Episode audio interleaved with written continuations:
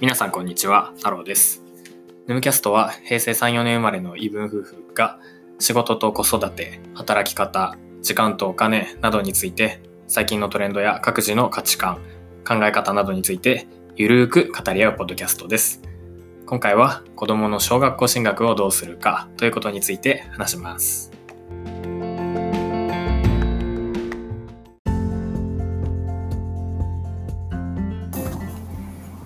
はい、こんばんは。こんばんは。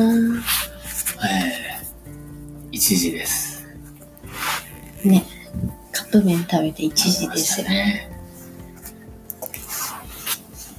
さて、今日のテーマは、教育についてですね。うん。なんで教育についてにしたの？えー、それは、なんでなんですか？いや、知らないけど、だって言われただけだし、私。え？それ、降ってきたんだけど、だっていいから。あ、そうなの？うん。きっかけはほら、もう、この話をしたいと言った、えーきっかけはエミが、子供の学校教育、まあ、主に小学校だね、うん。について、すごく考えてると。うん。まあ、そのきっかけは、あれでしょ？まあ、まあ、知人というか、知人の子供がそろそろ小学校に入るっていうので、いろいろ話を聞いたと。うん。で、ちょっと影響を受けて、どうしようかなって考えてるんだよね、今。まうん。あ、その辺のいきさつをちょっと詳しく聞かせてください。え、マジそこから？うん。ああ。えっとさ。その人が何て言ってたのかっていう。うん、そうだね。まあな、私のね、うん元上司。うんで、今、夏からかな、一緒に仕事してるんだけど、ある案件で。うん。でその人がなんかまあずーっと子供が生後3ヶ月くらいからはい。英語の保育園に通わせてうて、ん。で今ちょっと転園してもう5歳なのかなうん。えっ、とまあ麻布のねちょっと有名な、えっとインターのプリスクールうん。に通わせてると、うんまあそこだと多分最上級不要なのかなでそのまま小学校に行ってで中学に行ってみたいななるほど。そうインターでねうん。っていう予定らしいんだよね。うん。っていうのを聞いて、なんか、そんな世界あるんだって初めて気づいたんだよね。なんとなくお受験ってさ、私立とか国立の日本語の普通の学校うんに行かせるイメージが強かったからさ、あ、インターってあるんだって思ってびっくりしちゃって調べたのがきっかけかな。なるほど。ね全然関係ない話していい？うん。やばいんだけどさ、ほら、遊ぶだからさ、なんか今のお家うん。が引っ越そうとしてて、あでさ、ほら、私のほら、元上司、持屋に、あ。あ、そうだったねが。さ、希望あるじゃん。だからさ、あの、例えばさ、外苑とか青山のあたりでうん新しい家探してて、で、そのマンションがさ、8億とかなの。まあ、その辺だとそうだよね棟じゃないよ。一棟じゃないよ。一部屋だよ。うん。8億。やばくない？そんなもんだろうね。いや、ちょっとびっくりしちゃったわ。まあ、な、そんな感じ。うん。わかりました。そう。で、まあ、その話を聞いて、で、調べているとか興味を持ってる理由は、やはり日本の、まあ、主に小学校の話に限定した方がいいかな。そうだね。で、小学校に対して、まあ、うーん、まあちょっとネガティブな考えが、印象があるからなのかなと思ったんだけど、まあ、多分ね、日本の学小、うんまあ初等教育ね、きっとパティの方がそう思ってるでしょ。そうね。あの、歴史的に見てね、日本の小学校の今のうん。教育環境がなんでああなってるのかっていうのについてはさ、ちょっと疑問が残るじゃん。まあ、現状、自分の子供の頃の体験から言えば、小学校は私好きだったよ。うん。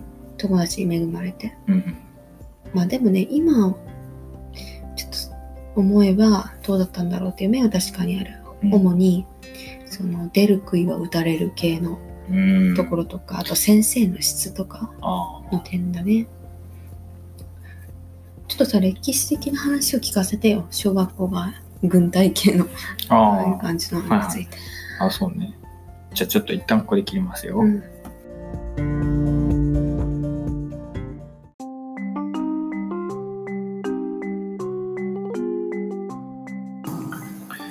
はい。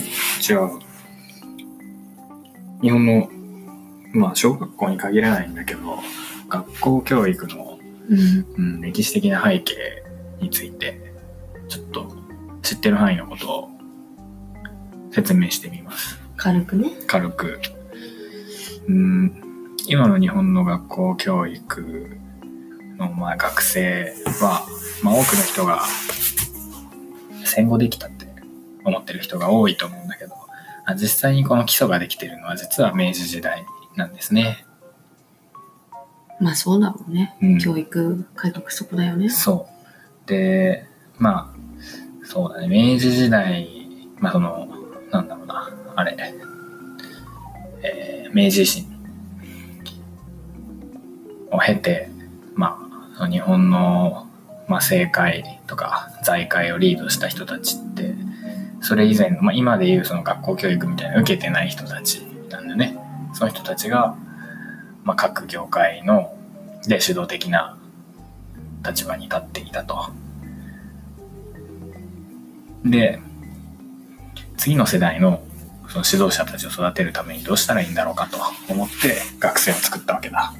うんで、まあ、そこで致命的なまず間違いを犯してて、あの、それまでの、うん、なんて言うんだろうな、考える力とか、行動力とか、交渉力とか、えー自分の考えていることを相手に適切に伝えるにはどうすればよいかとか、まあ、その能力とか、というものを重視するんじゃなくて、えー知識とか、計算の速さとか、正確に暗記できるかどうかとかっていう能力の高い人を重用しようという仕組みを作ってしまったと。当時はそれが求められてたんだ。なのかな？なのか単に勘違いしただけなのかわからないんだけど。でもそういう前提で学校教育の制度ができてしまっていてでその学校制度の中で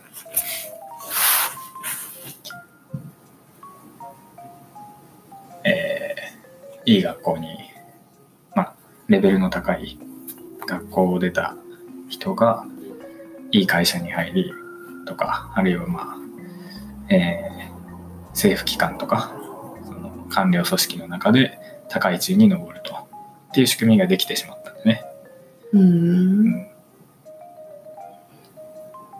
でもそれが小学今の小学校がやばい理由なの。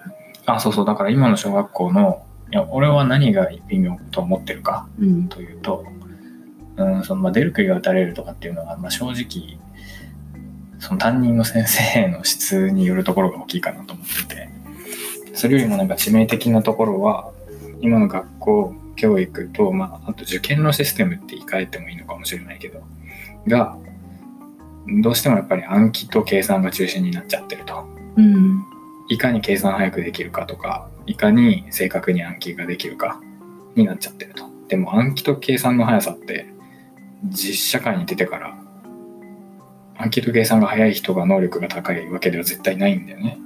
だいたいググれば全部正確な情報出てくるから、暗記はいらない、ね、暗記はいらない。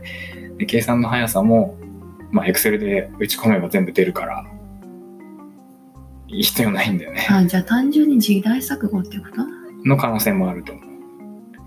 そう。だから、そう、今必要なのは、そういう力じゃなくて、まあ、今じゃなくて昔から違ったような気もするんだけど、本当に必要なのは、まあ、交渉力とか一言で言うと、と自分が考えてることを相手に正確に伝える力とか、まあ、人を、自分が、まあ、なんだろうな、人を動かす力とか、影響力を与える力とか、じゃあロジカルシンキングとかプレゼンの能力とか。まあそうね、あの、そういう風な言葉で言うとすごい薄っぺらく聞こえるんだけど、うん、でもなんかその基礎になるような本質的な人間力みたいな意味合いのものを、まあ、特に初等教育では身につけるべきなんじゃないかなと。分かったよ。じゃあそっちじゃない。ロジカルシンキングとかプレゼンじゃなくてあれか。あの松陰先生が教えてたようなみたいな。うん、まあそうだね。江戸の方。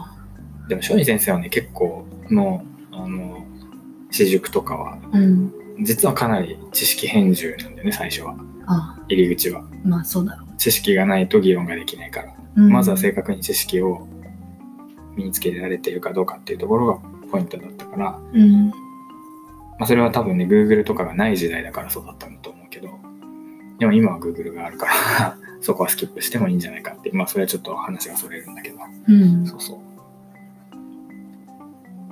うんまあ、という感じで今の学校教育に、まあ、明治時代に作られたその仕組みというか考え方が、まあ、尾を引いていて、まあ、ちょっといけてないところが多いんじゃないかとそういうネガティブな感情を持っている。いや、ちょっとさ、この件深掘るとさ、私が聞いていたのはさ、うんその、日本の学校教育って、その軍隊を養成するために作られたみたいうんな話ってなかった？ああじゃあその話もちょっとしうましょう。ん、したいな。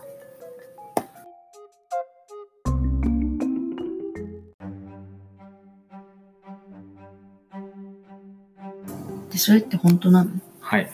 話がだんだんそれていってるんだけど順調にそれていってるんだけど。そう、軍隊の話ね。ね。それはね、ちょっと、うん、勘違いが一部あって、あ、違うんだ。あの、軍隊式の教育みたいな話をしたのは、昔したことがあるのは、それはね、それはね、80年代ぐらいの話なんだよね。80年代の、1980年代の、しかも特定の地域うんの、しかも主に中学校だと。中高だと中学なんだ。で、それはな、なぜかっていうと、それは、まあ、実は、私は、出身、ち出身が千葉県なんだけど、へえ。あ そこは、あそこ80年代ぐらいにニュータウン開発みたいなことが起きて、で、まあ、ものすごい人口が増えたんだね。で、ちょうど80年代の中学生っていうと、多分段階ジュニア世代で、そもそも母数も多かったと。うん。で、その頃、核家族の世帯、まあ、ろ80じゃない、60から80年代の20年間くらいかな、に核家族世帯が、その辺で開発されたニュータウンに一気に流入してきて、でそれまでの中学校のクラスが倍ぐらいに増えるんだよね。へえ。4クラスだった学校が8クラスになるとか。で、もうしょうがねえからプレハブ校舎作ってみたいな ことになると。そうすると、あの、先生の数に対して生徒の数が明らかに多いから、だいたい問題を起こすやつが増えてくると管理しきれなくて。っていうんで、それを何とかして非行とか、まあ、地域に問題をかけるようなこと、起こさせないようにするには、どうすればいいかと、苦慮した結果、まあ、管理教育みたいな方向になっていくと。で具体的に管理教育は何かというと、まず一つ目が部活めっちゃやらせると。いいねスパルタ部活やらせまくると。いいね。で、もう一つが、あの、まあ、今で、今言われ、今風に言うとあの、ブラック校則みたいなやつ。なんか、なんだろう、靴下の色はこれじゃなきゃダメだとか、髪の毛は肩についちゃダメだとか。なんかその合理的な理由がなさそうな感じで。そう。でもそうでもして規律を保たないと、変なやつが、変なやつとか地域に迷惑をかけるやつが出てくる。へえ。あの、なんだっけ。ブラウスのボタンは上一つしか開けちゃダメだとか、うーん。だとかね。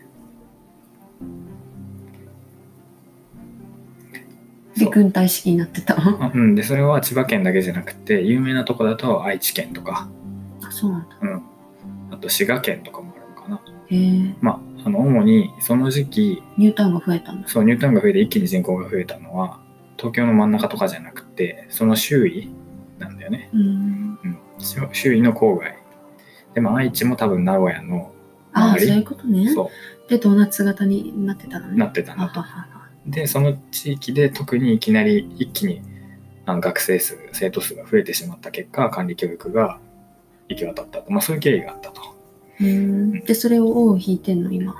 どうだろうねそれ名残は残ってるけどしかもそれ小学校の話ではないと思うからそっか。うん公立中学か。そうだね中高ぐらいの話だと思うからうーん。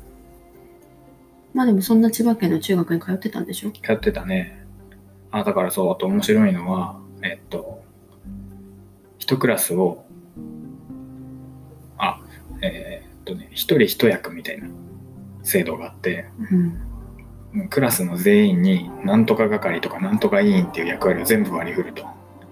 で 名ばかり管理職みたいな違い出てくると思いました。であのいやしかも面白いのは例えばその、えー美化委員会美化委員みたいのがいる一人一クラスに一人ずついるとするとうん。そうするとまあ1学年5クラスとかあってそれが3学年分あるとすると全部で15人美化委員がいるわけじゃん。そのそんないんの？うん。例えば1クラスに1人ずついるからね。1学年5人いて3学年あると5、どんだけ3、美化する15人でしょ？うん。でその15人の美化員をまた束ねる、今度、この横串の組織があるんでね。うん。で、そっちはそっちで今度3年生がいて、2年生がいて、1年生がいて っていう組織があって、まあ、そこでまた管理教育がこう管理されてると。えー、一言言ってもいい、うん私、あの、公立の中学って経験がなくて、そうだね。私はね、中学受験をして、私立で中高一貫行ったんだけど、うん。まあ、だから6年、うん6学年あって、うん。それのトップの、えっと、風紀委員長をやってました。そうだよね。まあ、だからそれこそさ、まあ6学年分の前、クラスに2人ずついるんだよ、風紀委員って。を全部まとめてたんだよね。あれだね。まあ管理教育の管理者の犬だね。ね 風紀ですねそう。あはいはい、それましたけど。そうだとかね。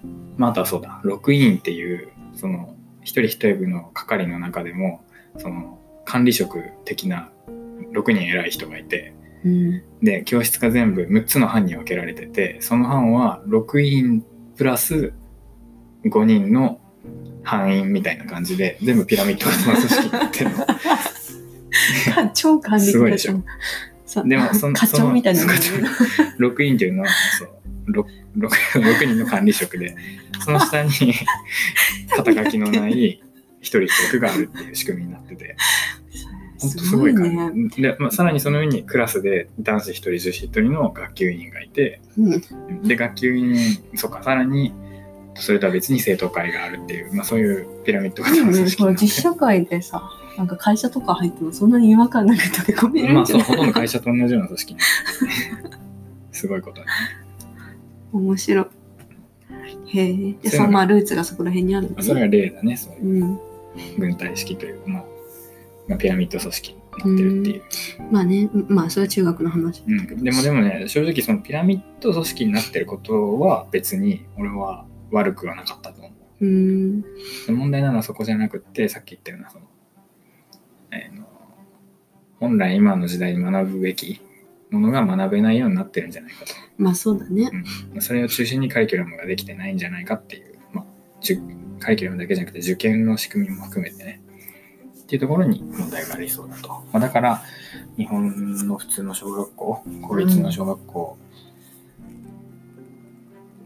どうかなってミが言ってるのを聞いて、まあ、確かに微妙なところもあるんじゃないかと。まあそのさ、知識とか計算の速さとか、うん。でじゃあ計算が早かったら褒められたっていっぱい覚えたら褒められたっていうことにさ、うん小学校6年間の間に慣れちゃったらさなんか良くないよね。そうだね。まあ、慣れるくらいならいいんだけど、それが得意な子がうん上に上がっていく仕組みになってるから、あまあ実際にね評価されてね。そう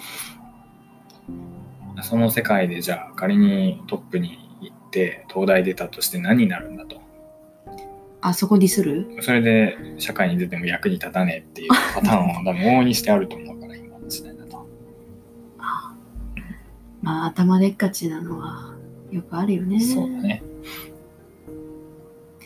まあだからね、ううん、あいいよ。そうそうそうでうん。でねなのでじゃあ日本のあ日本のというかまあ小学校普通の小学校うん。以外にどんな選択肢があるのかというのをね次聞いていきたいと思いますそうで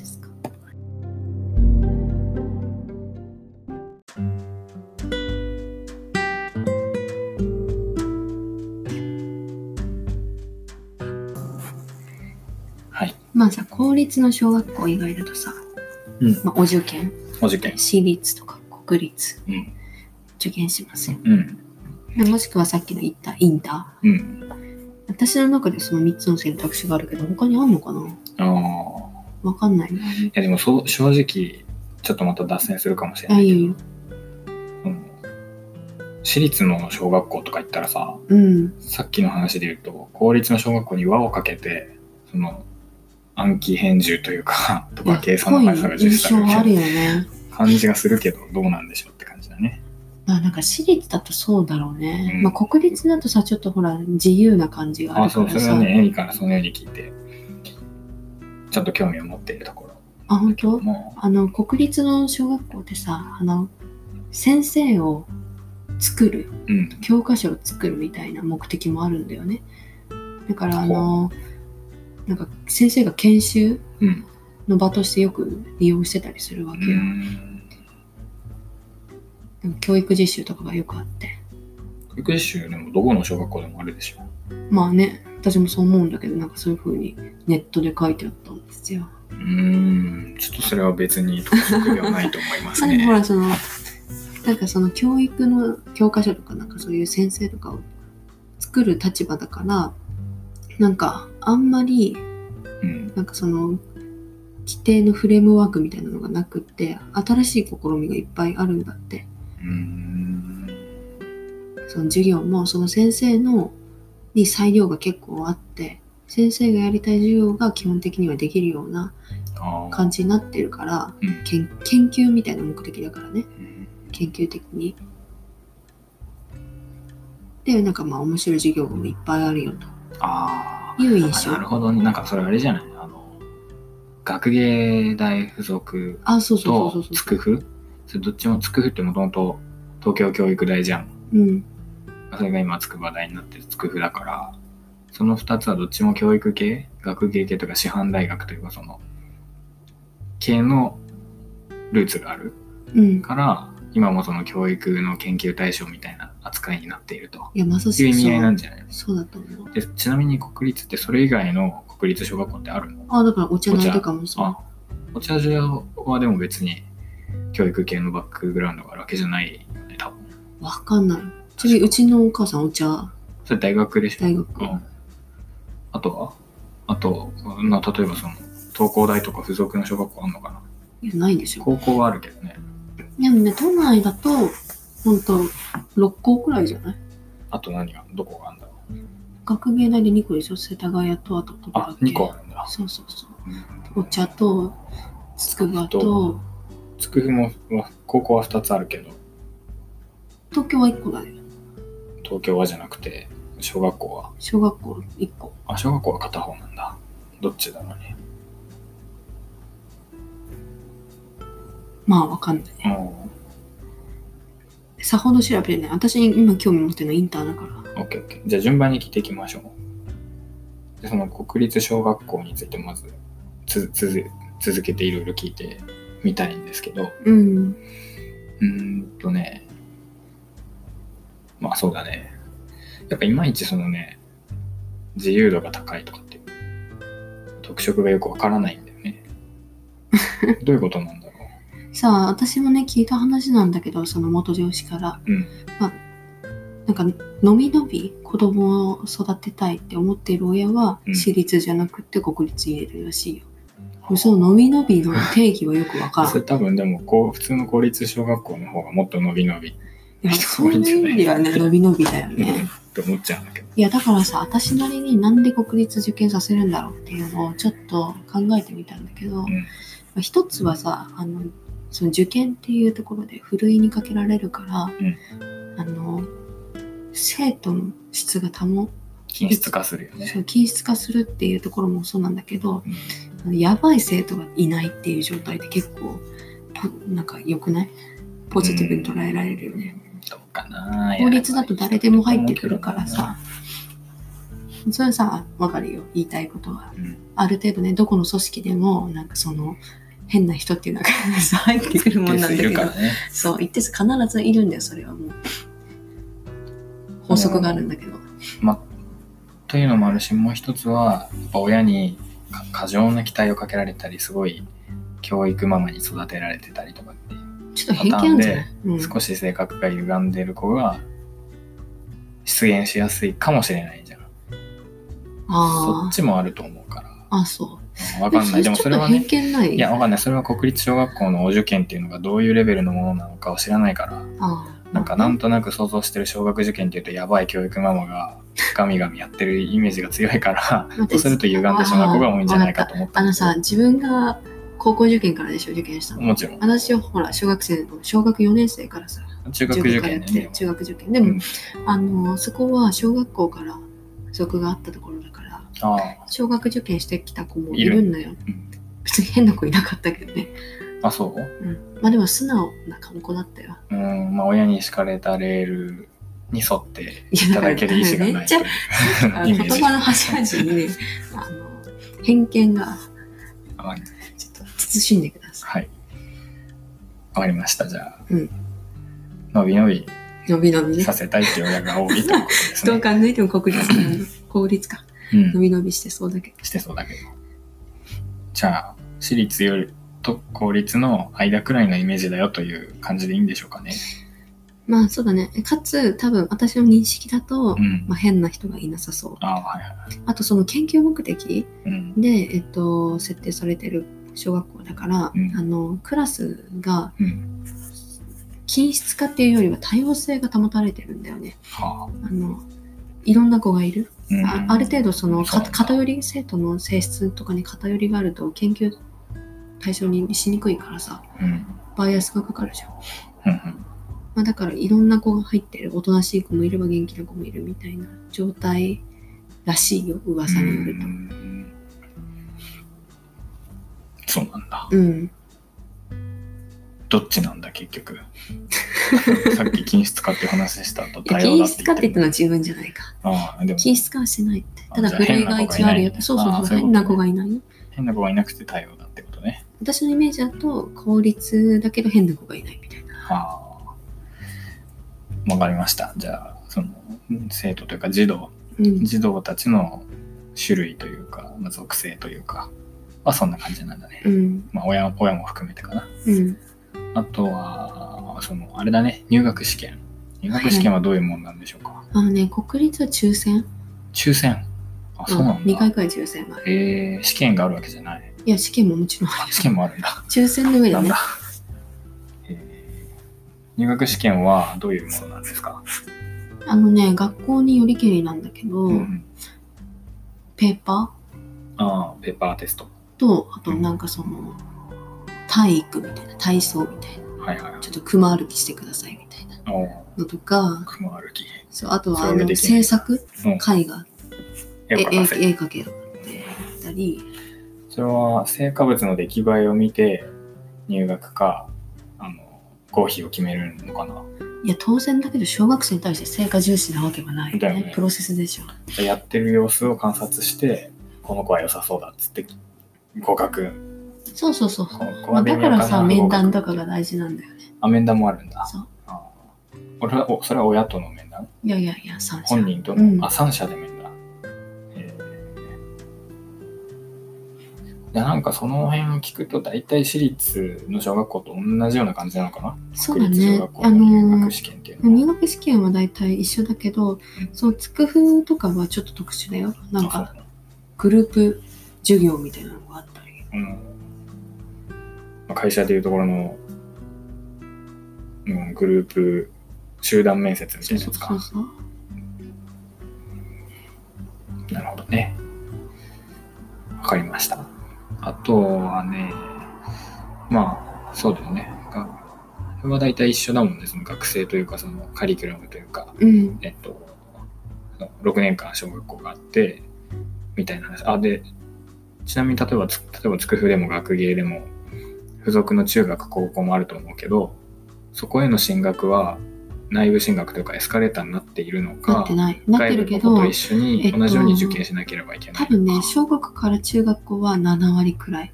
でも中学から高校は3割くらいだったと思う。え、その入試はほ外部から来る子よりも有利に優遇されるのか、同じようにテストされるわのか。からんな、そこについては興味ないな。うん調べてないや。わかんないんだね。でもそれを担保したいんだとすれば私立に行くんだと思うよ、みんな。私立はエスカレーターじゃん。俺は、子供をそのコースに乗せたいと思ってるわけじゃなくて、それを狙って入れてくる親がいるのか、そういうの関係なく、はい、入りたいって親が来てるのかを知りたかった。親に入れられてる子が来るのかどうかっていうのを。その観点で言えばエスカレーター絶対って思ってる親は私もちろん立でしょもちろん。。あ、じゃあ、国立に対してそこを求めてる人っていいのかな？エスカレーターじゃないんだ、じゃあ。基本的にはそうじゃないと思うよ。うん。そじゃあ外部の子と同じように、同じ点数、まあ、同じ基準の点数を取らないと、中学、高校も上がれないと。知らん。内心影響するのかなああ。でそこはちょっとわかんないということですね。では知ってる人がいたら教えてください。はい。学費はどうなんでしょうか？学費はね、私立よりは圧倒的に安いよ、国立。公立よりかは高いというか、公立ってさ、給食費だけ。うん 当然でしょ。あ給食費で国立行けたらよくね？あ、国立は違うんだ。うん別途学費が必要。知らんけど、年間50万くらいじゃない？あ、そんなもんなんだね。わかりました。じゃあ、国立小学校のことは、ちなみに今見てるインター年間220万くらい。あインターは高いからね。ね、補助金とかあんまないしね。うん、そうだね。わかりました。じゃあ次はインターについても教えてもらいます。うんうん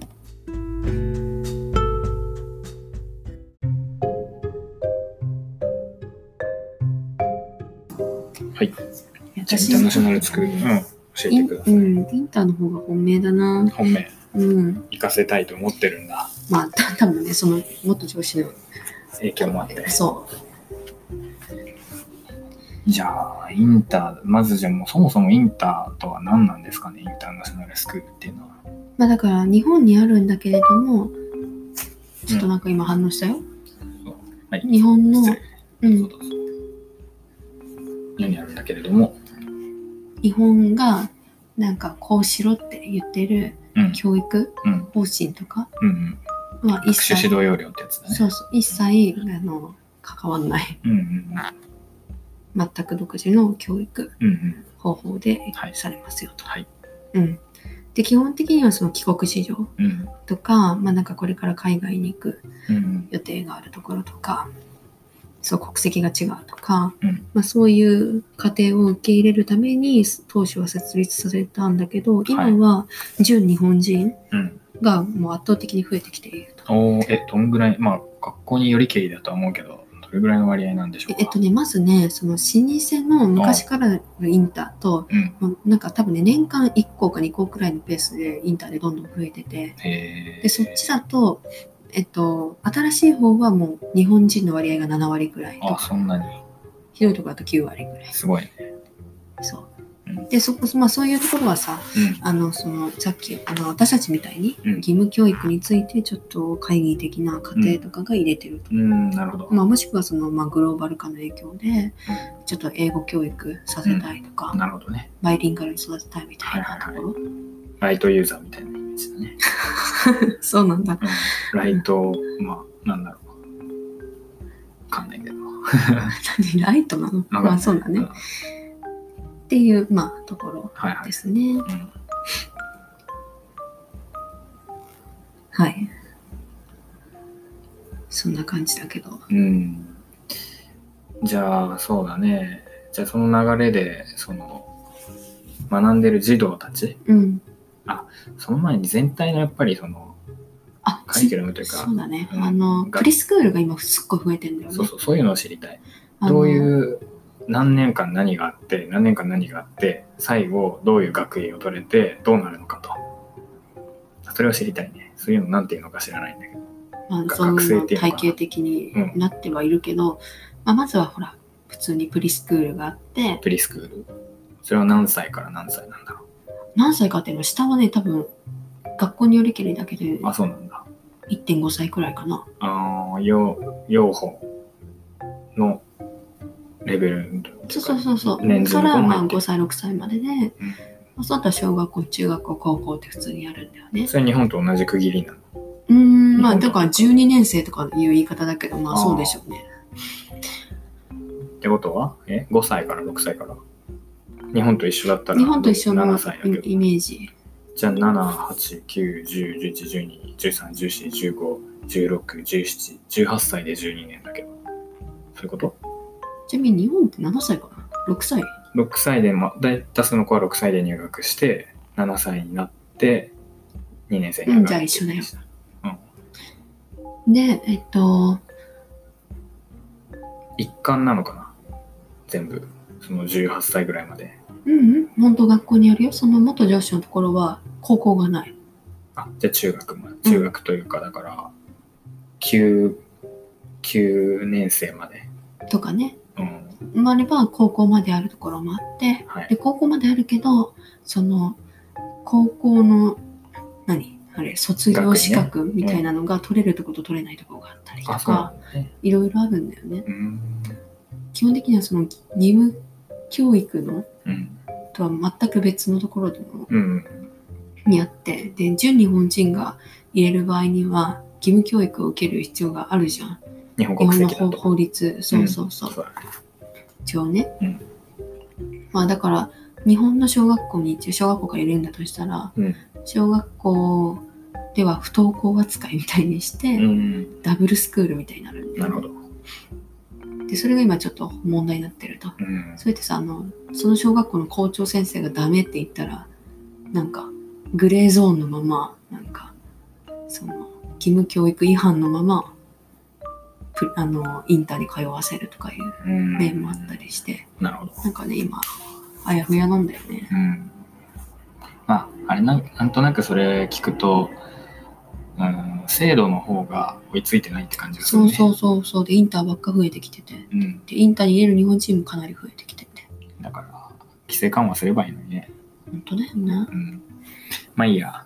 わかりました。じゃあ大体わかりました。で、うんそうだね。わかった。じゃあ高卒認定とか高卒の資格、高教卒業の学位が取れるかどうかは学校によるということうんですかね。そう。で大体じゃあそうすると高校卒業の資格が取れないところは中学までしかないというイメージかな。いや、そういう意味じゃないよ。高校までだ、あるけど、取れないところもある。あ、そう。あ、そうするとじゃあその子たちは日本の大学には進学しないのかな？卒業生はほとんどが。わかんない。それが自分で高卒認定を取りに行って日で、本の大学に行ってとかだろうね。もし日本にいるんだったらね。でも、インターの高校卒業した子は、大抵海外の大学に行くって。あ、そうなんだ。うん日本の大学に行く子あんまりいない。そうーんじゃあ高卒に認定別に取れなくてもいいじゃん。そうだよね取れるとこあったとしても。えー、でも、あれじゃない？今、純日本人で入れてるライトユーザーの子たちは、日本大学行くんじゃない？そんな。行き行かないのかな？う。行くだろうね。でもさ、あの、?ICU とか行きそうじゃない、ICU だったらいいけどさ、うんいや日本の大学受験ってさ、うん。そう日本語うんで受けないのかな、日本人大学入試はいろいろ受けられるじゃん。まあそうだけどさ、言語選択はできるけど、うんあでも、学習指導要領に沿ってないから、数学とかは弱いよね、多分、インターの方が。でいんだってさ、数学の教え方も全然違うじゃん。そのブリティッシュとか日本人とかのやり方で。で私のさ、その知人でうんミルウォーキーで子育てしてる人がいるんだけど、いやマジ数学全然違うよ。あそのなんか紐とかブロックとか使って数学の授業があるの。数学はね、欧米はレベル低いから、ね。掛け算とか割り算の仕方全然違うんだ。ああくぐ言えないしね。そうだろうね、きっと。なるほど。あれです、なんか、セセンターのさ、数三なんか、む難しい、無理だろうね。。そうだね。って思うと、まあ、だから日本の大学受験をするんだとすれば、うん。インターじゃないと思う。なるほど。まあ、もうちょっと先のこと言うとさ、あの、弁護士資格とか、はいはいはい。私法学部だったんだけど、うん。取るためのうん勉強ってさ、日本語じゃないと厳しいんだよね。日本国内でやるならね。そう。インターからは絶対無理だと思うん。わかりました。あとは、うーんと、学費だね。さっきもちょっと出てたけど、う。うん。学費200万とか言ってたけど、どれぐらいなんでしょうか、レンジとしては。まあ、そんなもんですよ。入学金別でだいたい250くらいまで。入学金別で250。うん、年間ね。マックスが？マックスじゃない平よ。平均でしょ。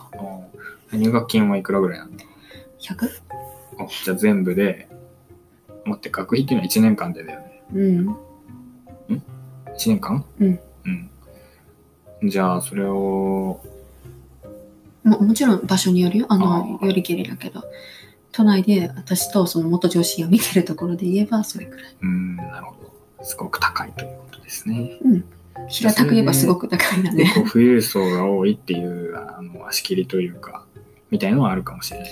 日本人で入れてるんだったらそうだろうね。ね意味もなく入れてるんだとしたら。うん。ライトユーザー。はい。あとは、児童たち。うん。どんな子たちなんでしょうか？ここ、まあ、特に国籍とか母語とかどういう子たちが多いんだろえっとね、だから今見てる、私が見てるところだと60カ国から来てるけど、う、うん、その、日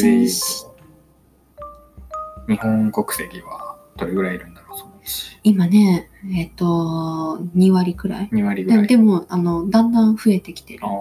昔はその帰国子女の日本人しか受け入れてなかったんだけど、うん今はライトユーザーも受け入れつつある。それはあの少子化の影響とかだし。ああ定員割れしないようになのか、なんかか。えー、あとはおやっぱ欧米系というか米英が多いのかな？そんなこともないだろうが、そこはそのあたりはわかんないな。うんじゃあバラバラって感じかな？逆に私の勝手なイメージだけど、うん。韓国とかはいはいは中国とか多いんい逆じゃない？熱心な国アジア、うん、うん、増えてんのかな？実際に台湾とか、うん。あのベトナムとかだとその現地のインタうんうん。ーに入れるそのライトユーザーの台湾人とかなんかベトナム人とかが増えてるらしい。現地のっていうのは？そのベトナムにあるインタあ入れるあ富裕層とかーそうそうそうそうなるほどね。自分の国でってことね。そうそうそう。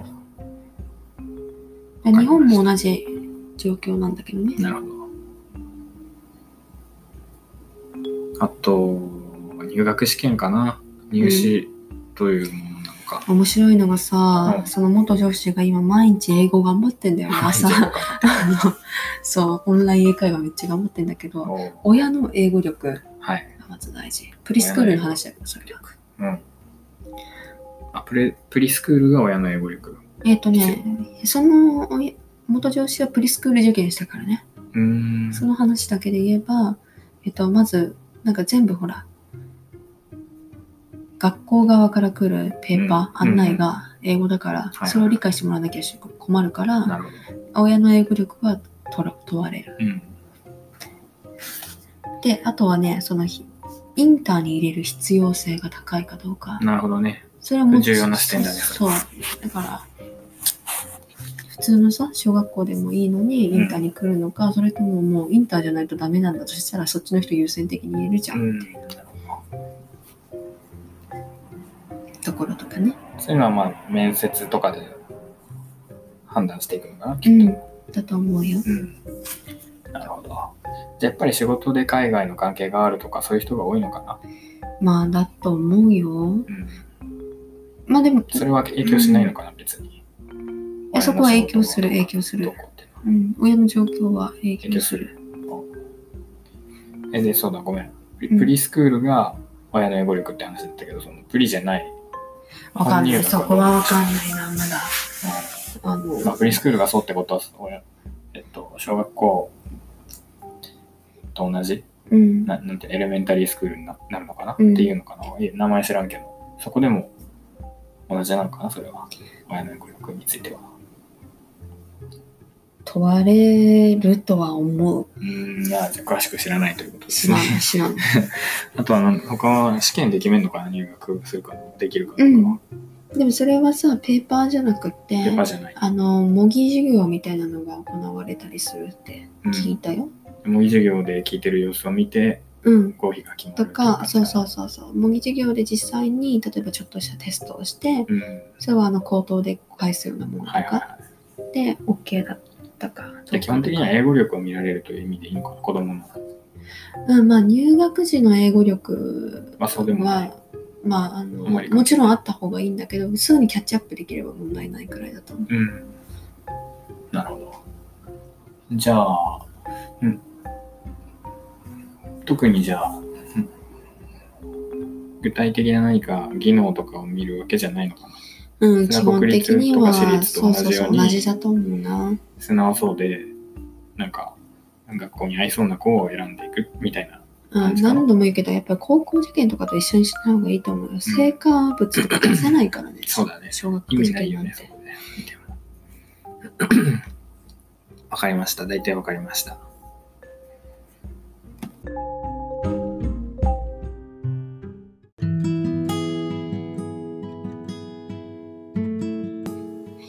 いや、私なんでこれに興味を持ったのかがまず知りたいけど、うん。インド人インターにタイタイ入れたいの。あ、それはでももともと意味が、いや、俺は入れたいとかいう観点は一切なくて、ちなみに、どういう選択肢があるかを知りたいだけで、うん。で子供にどうなってほしいみたいな。あ分かった分かった。私ってかね、あの、私の友達で今タイに住んでて、うんで、あの、もう、あ、もうドバイに移ったかも、引っ越したかも。あ、そうなんだ。そうそう。に住んでる、そと昔仕事で関わった友達がいて、まあ、その人が日本にいる時に、う日本でこのまま教育受けさせるんだったらインド人インター入れるわって言ってたんだよね。うん。でその話したからか。その話して、そうで、はあ、インド人インターみたいな感じで調べたら、う んなんか、いくつかの記事では、うん日本人がさ、日本人指定が殺到してるみたいな話が本載ってて、当？ちょっとあんまり実感い。ないな。で、少しインド人インターについて調べてみましたと。普通のインターに入れずにインド人インター入れるって相当な変わり者だよね。そうなんだけどね。小学校それ。うん、小学校からあるけど、うん幼稚園からあるのかな幼稚園。うん。あ、その子は小学校かじゃないや、幼稚園から入れようとしてねあ。幼稚園はね、モンテッソーリ教育うん。そうですね。あ今、ちなみに、インド人インド人インターの手すり教育インターは、あの、東京には2個あ、そうなんだ。で、両方とも江戸川区。あ、だからね。、そうそう、大島。うん。もう一つが西葛西と。はいはいはい。西葛西なんかは今、インド人がものすごい増えてる、うんとチャイナタウンならぬインディアンタウンかな？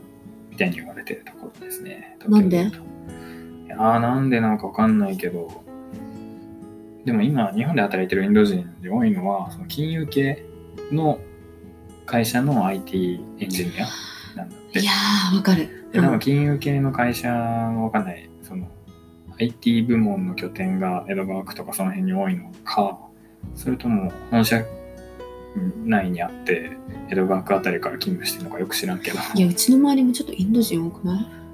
ああ、うちの周りもまあインド系みたいな人は多いよね、多分エンジニア。うん、エンジニアで。そで、2個あると、東京には。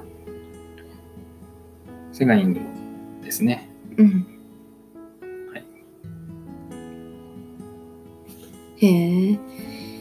で、中華学校も？中学学校じゃなくて、インド人、そう行く前にまず、ちょっとインド人インターについて。インド人インターさ。あ結構いいと思う。いや、待って。うん。いや、なさて普通のインターと何が違うの？ああ、普通の他のね、あの、インター、モンテッソーリ以外の。幼稚園ね、それは。の違いは、いくつかあるんだけど、ね一つは、あの、やっぱり理数教育、あと IT 教育あがものすごく強い。あ、いいね。じゃあ変にプログラミングうん。のなんか、習い事とかさせるくらいひどいいい人じゃんえ日本の小学校も今、プログラミング必修になったけどね、本当だよね。プログラミングを教える人が PC 触ったことない人みたいな、もうちょっとお笑いみたいな状況になってるから。ウケるよね。それどう初めて触るりますみたいなおじいさんが、プログラミング、なんか専門用語みたいな人が、本当だ。え、それ小学校の話？うん、そうだった気がする。いや、本当教員ね。いないんだよね。そう。で、理数教育、IT 教育がすごくに力を入れてるというのが一つ目。のだね。で、もう一個は、インドインターも、基本的には授業は英語なんだけど、で、そこは他のインターと、多分、欧米系のインターと同じだと思うんだけど、うんまあと言言語の部分で違うのは、やっぱインド英語だから、あの、普通の英米英語とはもうちょっと全然ものが違うんですよ。いや、さ、そうだね。うんま、普通の英米英語しか聞き取れない人はインド英語なかなか聞き取れないという話になる。いや、ちょっと、ごめん、一言に、あの、普通のインターと何が違うのって聞かれたらさ、普通いいこと言わない？いや、いいことも言ってる、ビス IT ですよ。でもいや、インド英語を聞き取れるようになるのもすごくいいことだよ。人口的にはそっちの方が大きく、大きいかもしれないいや。人口比そうだけどさ。うんはいですね。あともう一つすごくいいこと。あ普通のインターンの学費が年間250だっけ？うん。インドインターンはね、80万円。安いよ。全然いい。大体そこにしようか。全然大丈ああ面白い。夫。80万ぐらいだったら多分、その、超富裕層じゃな富裕層じゃなくても、まあ、普通の、いや、入れられるよ。うん、家庭でも入れやすい。そうだね。で、あと日本人指定の割合ね。日本人指定もね、今大体ね、もう増えて、すごく増えてて、あ、そうなんだ。3割から4割ぐらいになってると。多いね。うん。想像より多い。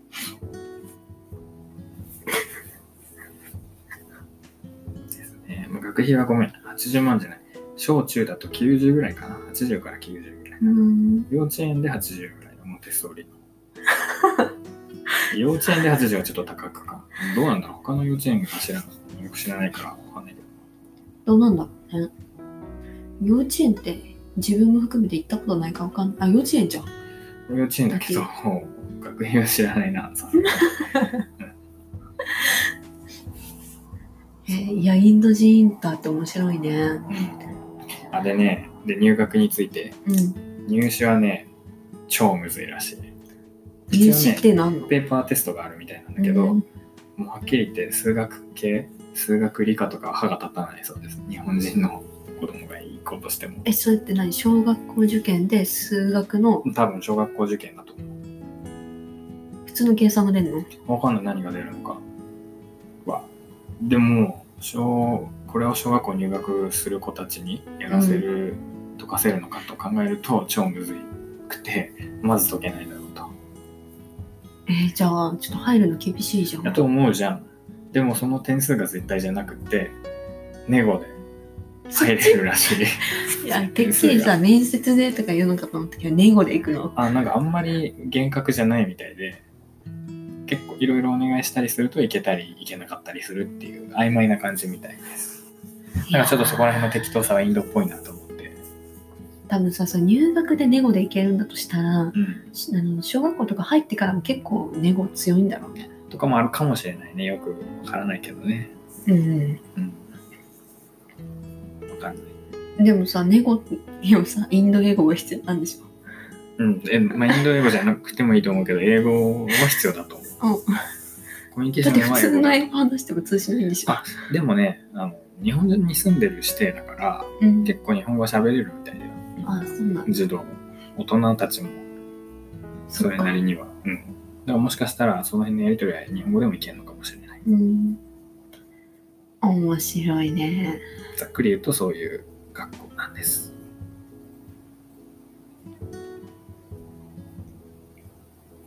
いいね。うん。こういう選択肢もあるよと。うん。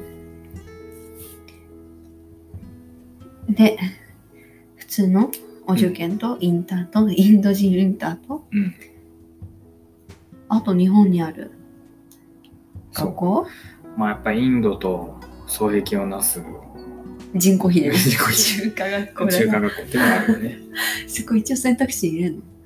いいんじゃない？まあ選択肢では入る可能性ある中華学校。わかんない。ほら、ほん、わかんないけど、そんな。でも、まあ一応検討しようん。検討というかね、せんこういうところですよっていうのを知った上で判断しないことには何とも言えないから。う。中華学校教えてください。中華学校っていうのは、あの、主に2つの系統があります。うん。一つは、まあ、大陸系というか、あの今の中華人民共和国系というか、要するに共産党系だね。中国共産党系うん。の学校と。もう一つの系統が、まあ、台湾系とか中華民国系とか言われてる方だね。ああ。二つの系統がこれも中華街とかでもそうだけど、池袋系の中華街と横浜の中華街と全然違うじゃん。横浜の方がよくない？まあでも今もね、横浜中華街はだいぶ大陸勢力大陸出身の人が増えてきてあそうなんだそうでその人たちがなんかゴミ出しのルール守んねえとか言ってもともといたその台湾系というか、国民党系の中華街の人たちが守んねえんだよって中なんか先に来た人が後から来た人に文句言ってるみたいな構図はあるみたいだけど。そこでバトってるのね。そう。それはねカナダとかでもあるみたいであの全然話それるんだけどいいよ。あ香港が中国返還された時に香港からだいぶ逃げたんでねカナダとかに移民で。でその後まあほんとここ20年ぐらい中国の大陸出身の共産党の指定みたいな富裕層とかがカナダに移住したりしてくるとうんもっともっと早く100もうもう50年以上前に移ってきてた 香港系のチャイニーズと最近新たに移ってきた大陸系の共産党系のチャイニーズでまあ喧嘩するというか仲悪いねそこで。あてかさチャイニーズって一言で言っちゃってるけど全然違うじゃんからね。うん、でも学校もその通りに分かれていると。うー。んえでえ本当にその生徒も分かれてるの？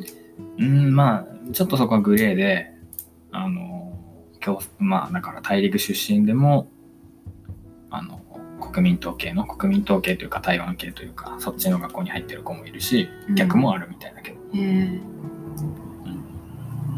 です。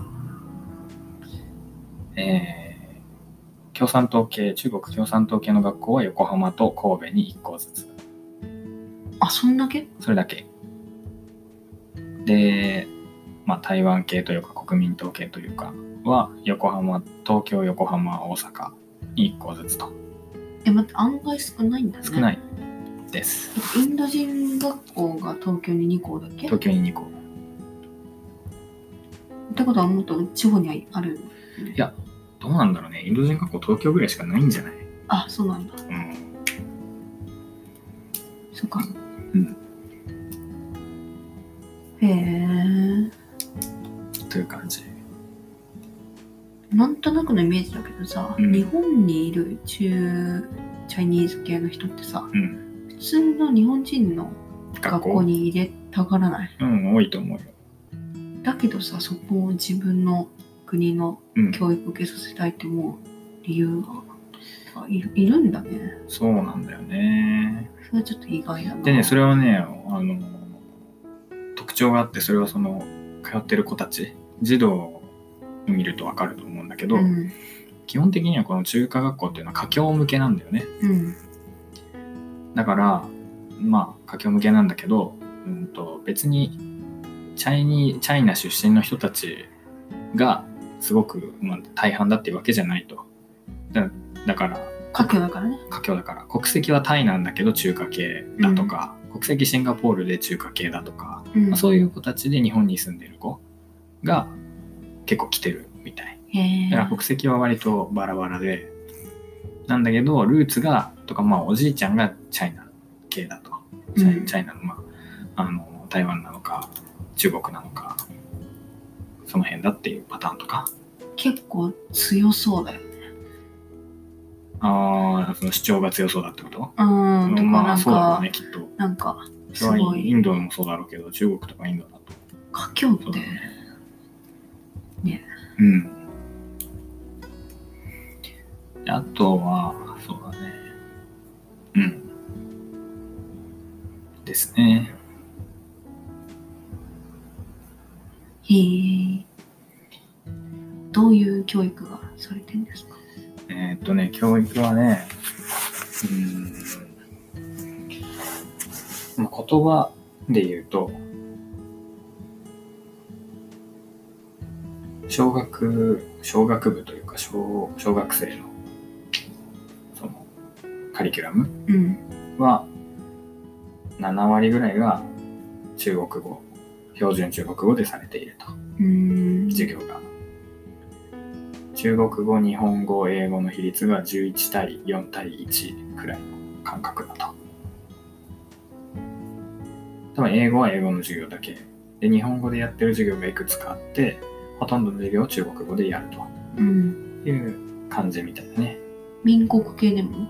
どっちでも。でも傾向的にその国民統計中華民国系の方が日本語でやる比率が高いあみたいそうだよね。うんきっとね。なんかその国民党系の方はもう帰化してる子がすごく多いみたいでなんか国籍は日本なんだけどお父さんとお母さんが台湾出身ですなのか分からんけどかシンガポール国籍でチャイニーズですなのか分からないけどそういう感じの子が多いみたいだねあのさ、タイタイの保育園にも一人いるじゃん。いるねうん あの子とかはどうなるんだろうね。いや普通の学校行くと思うんだけど。でもああれのくらいの感じの子が結構多いんじゃないかな、うん。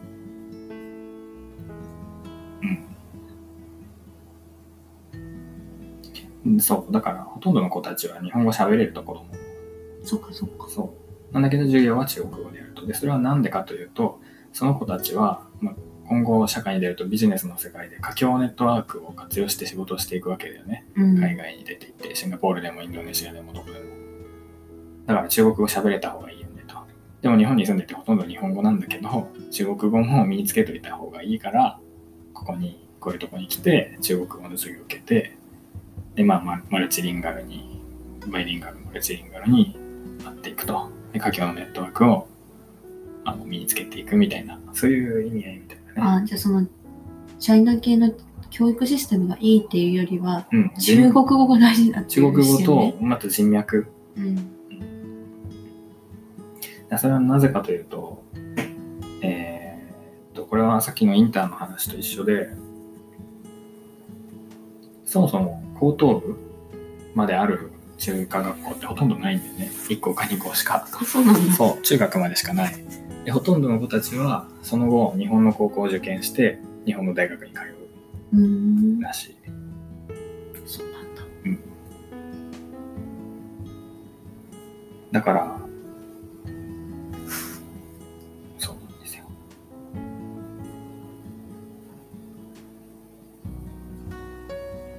わかりました。日本人でさ、うんなん中華系でもない普通の日本人がさ、うん。入れたりすんの？うん、結構いるみたいだよ。でもね、目的は？あの国籍でしかわかんない。表には出てないからわかんないんだけど、あの、あ、目的？うん。目的は何なんだろうね。わかんないけど、中国語を喋れるようになってほしいとか思うのかな？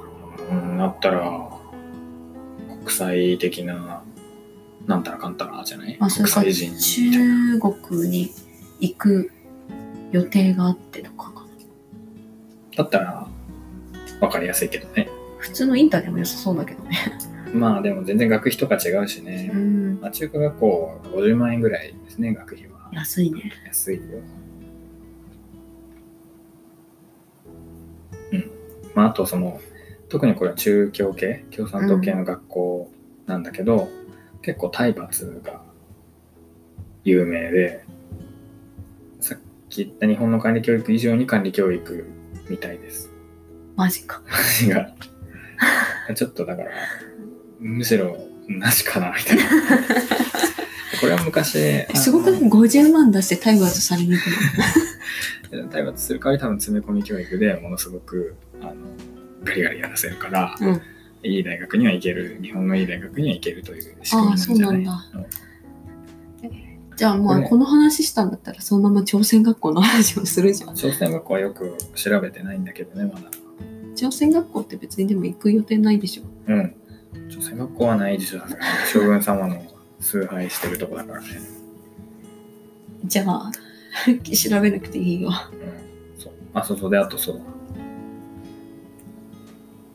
これはあの四川省出身のうん。評論家の石平さんが言ってたけ関ど、平さん大好きだね。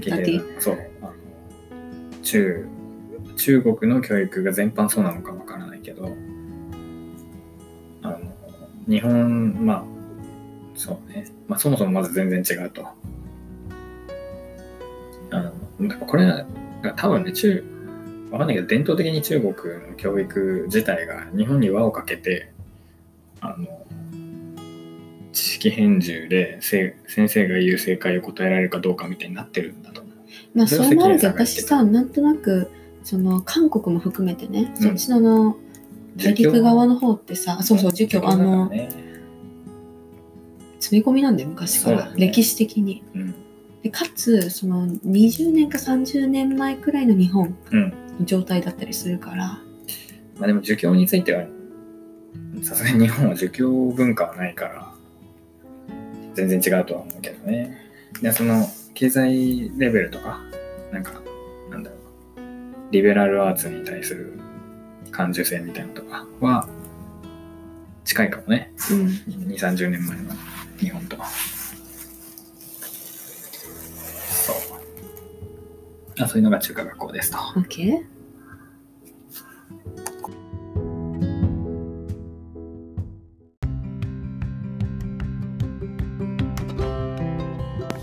最終的にどうするかという問題ですが、私たちの場合、今上が2歳になったばかりなので、まだ3、4年時間的猶予があります。まあ、個人的にはそうですね、現時点では、区立小学校でいいんじゃないかなと、そういう結論かな。うん。あ個人的に一番懸念してるポイントって、よく考えてみれば、小学校のそのカリキュラムとか、教育方針の問題というより、受験の制度とか、小学校以降の進路、進学の時の問題であるような気が、振り返ってみるとしてきたかな。うん。あ加えて改めて気がついたのは、その親が子供のためにいろいろとお膳立てをして、で、レールを引いてしまう。ということに対する嫌悪感がすごく、個人的にすごく強くって、で、まあ、もし子供にこういう学校に行きたい、こういう、なんだろうな、分野を学びたいとかいうのがあるんだったら、まあ、そういう思いがこう自然と出てくる年齢、出てくる時期に自力でやれと、という思いがすごく強いですね。まあ、それは振り返ってみれば、自分の高校時代に、うん親に用意してもらったレールに乗って入学してきたというだけの、まあ、言葉悪いけれども中身のない感じの同級生がすごく多いなというふうに感じててでもそれがすごく嫌だったと、まあ、そういう原体験があるからかもしれないなと思いましたでまあそういう文脈で言うとやっぱり小学校受験する子供っていうとほぼ100%親のエゴというか親の希望でしかないと思うので、まあ、そういう進路選択はあまりさせたくないなと。まあ、少なくとも子供が受験対策とか受験勉強、まあ、子供に受験対策、受験勉強が伴うような小学受験はさせたくない。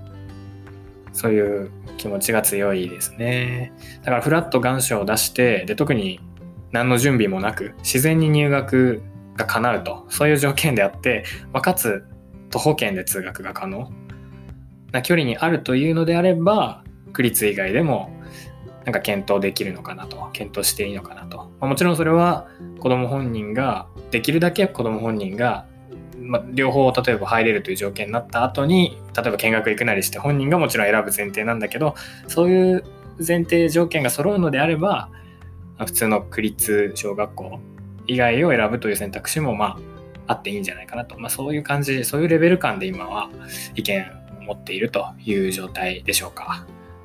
まあ、いかんせんまだ3、4年時間があるので、えーその間に見学に行くなり、いろんな情報に触れるなり、あとはすでに小学校行った家庭から話を聞くなりして、意見をまあまとめていけたらなと、そんな感じです。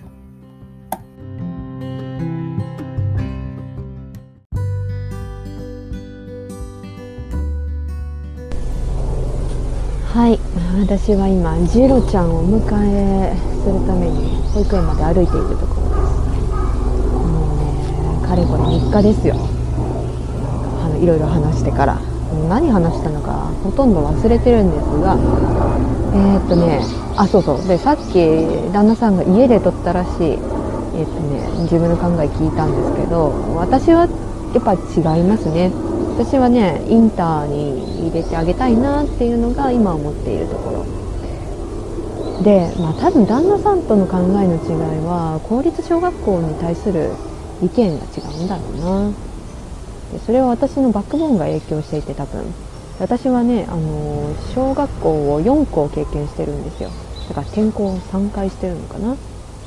これは多分多い方だと自負しているんですがまあその都会にある小学校からなんかここ原生林ですかみたいななんか過疎った地域にある小学校まであらゆるところを経験した結果最終的に思ったのが、えーとまあ、小学校教育ってクソだなっていうことですね。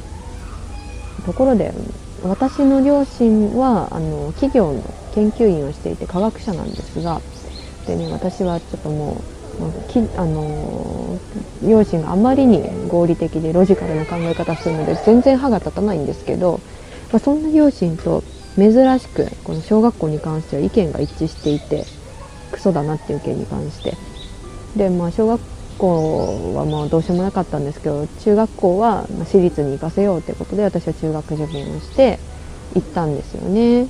そこが良かったかどうかはまた別の話で。で、例えば広島にいたんですけどね。その広島って原爆教育の件で多分あの日教組がめちゃくちゃ強いんですよ。だから一言で言うともう先生の質が良くない。であのさ さっきググったらあのなんかあれだね。広島って日教組の牙城って呼ばれてるんですね。初めて知りました。ちなみに北海道と大分も牙城らしいのでいる方はちょっと注意して小学校を見てみてください。まあこんな風に公立の小学校ってその地域によってその教育のとか先生の質がばらけている歪んでいるっていうことがまずは問題なのと思っています。ね。まあ、加えて問題だと思うのがその区立の小学校内を流動的に移動できないっていうことですね。なんかその義務教育だからそのなんかあなたはここの小学校に行きなさいみたいなの区域が決められるじゃないですか強制的に。でなんか転校するケースって親が転勤になったとかそのなんかやんごとなき理由がないと、まあ、大抵転校はしないと。でだからなんかもうちょっとそのこの小学校質が悪いから隣の小学校行こうみたいな感じで流動的に柔軟にみんなが移動できたらなんかいいのになとか思うんですけど、まあ、そういうことができずなんか逃げ道としては私立とかしかないと。で私立って基本的にはお金がかかるからみんなが逃げ道としては利用ができなくってでそれはそれでなんか問題だなと思うんですけどまあだから私は入学時点でできるだけ選択肢を増やしておきたいって思うんですよね。例えば私立から公立に行くことができるしインターから公立にも行けやすいと思うんですよ。うん、ちょっとねさっきから大きな高架に差し掛かるたびに切ったりいろいろしてて忘れてるんですけどえっ、ー、とねまああそうそう。でだからあのなんでインターかっていうとあのー、まあ、私はちょっと広告畑の友人が多くてですね。であの広告代理店のコピーライターをしている友人があのアメリカの高校出身なんですけどでそのアメリカの高校の先輩にナージャさんっていうそれまたの電通のコピーライターの方がいらっしゃってでその方が最近絵本出したんですよね。えっとねなんかナージャの5つの小学校みたいな名前だったような気がする絵本のことあんまり知らなくてその人のことしか知らないんですけどまあ、その人はあの5カ国の小学校を経験した経験があってあのロシアとイギリスとアメリカと日本とフランスとみたいな確かそんな感じだった気がする。でそこにあの詳しく書かれてるんですけど例えばあの机の並べ方とか筆記用具とかなんかそういう細かいことからその日本とその各国の教育の違いが分かりやすく書かれた電通法があってその電通法が絵本になったはずなんですが多分。だからあのちょっとググってみてください。5カ国小学校ナージャーとかで調べてみると出てきます。であのインターとインターの教育ってまずはその日本にあるけど違い方形みたいになっていてなんか日本の教育システムと全然違うとでどういうことが行われてるかっていうのはその例えば都内だとアメリカとかカナダとかイギリスのインターがあるんですが、まあ、その例えばイギリスだったらブリティッシュ式の教育がそこで完全にされていると。でで、まあ、ナンジャさんの絵本とかを見るとすぐにわかると思うんですが、まあ、全然その集団教育っていうのが、えっと、集団教育なんですけど個性が大切にされていて、えっと、私はいいなと思ったんですよね。でなんか日本の公立の小学校って、まあ、私立も同じかもしれませんがあのクラス単位で見るじゃないですか生徒生徒30人くらいをまとめて一緒くたにしていろいろ活動がされると。でもそのインターではあの例えばブリティッシュ式の、えっと、授業ってなんかねそれこれはタイにいる友人から聞いたんですけどそこであのブリティッシュ式のえっとちょっと大きな交差点とかに差し掛かるたびにつけたり消したりしてるんで自分でも何を言ってるのか忘れてきましたね。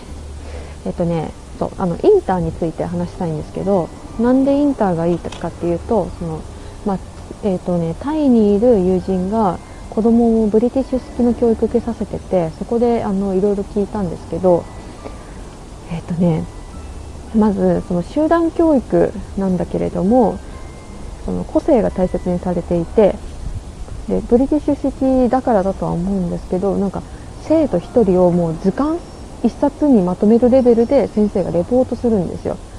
これってすごいなと思って。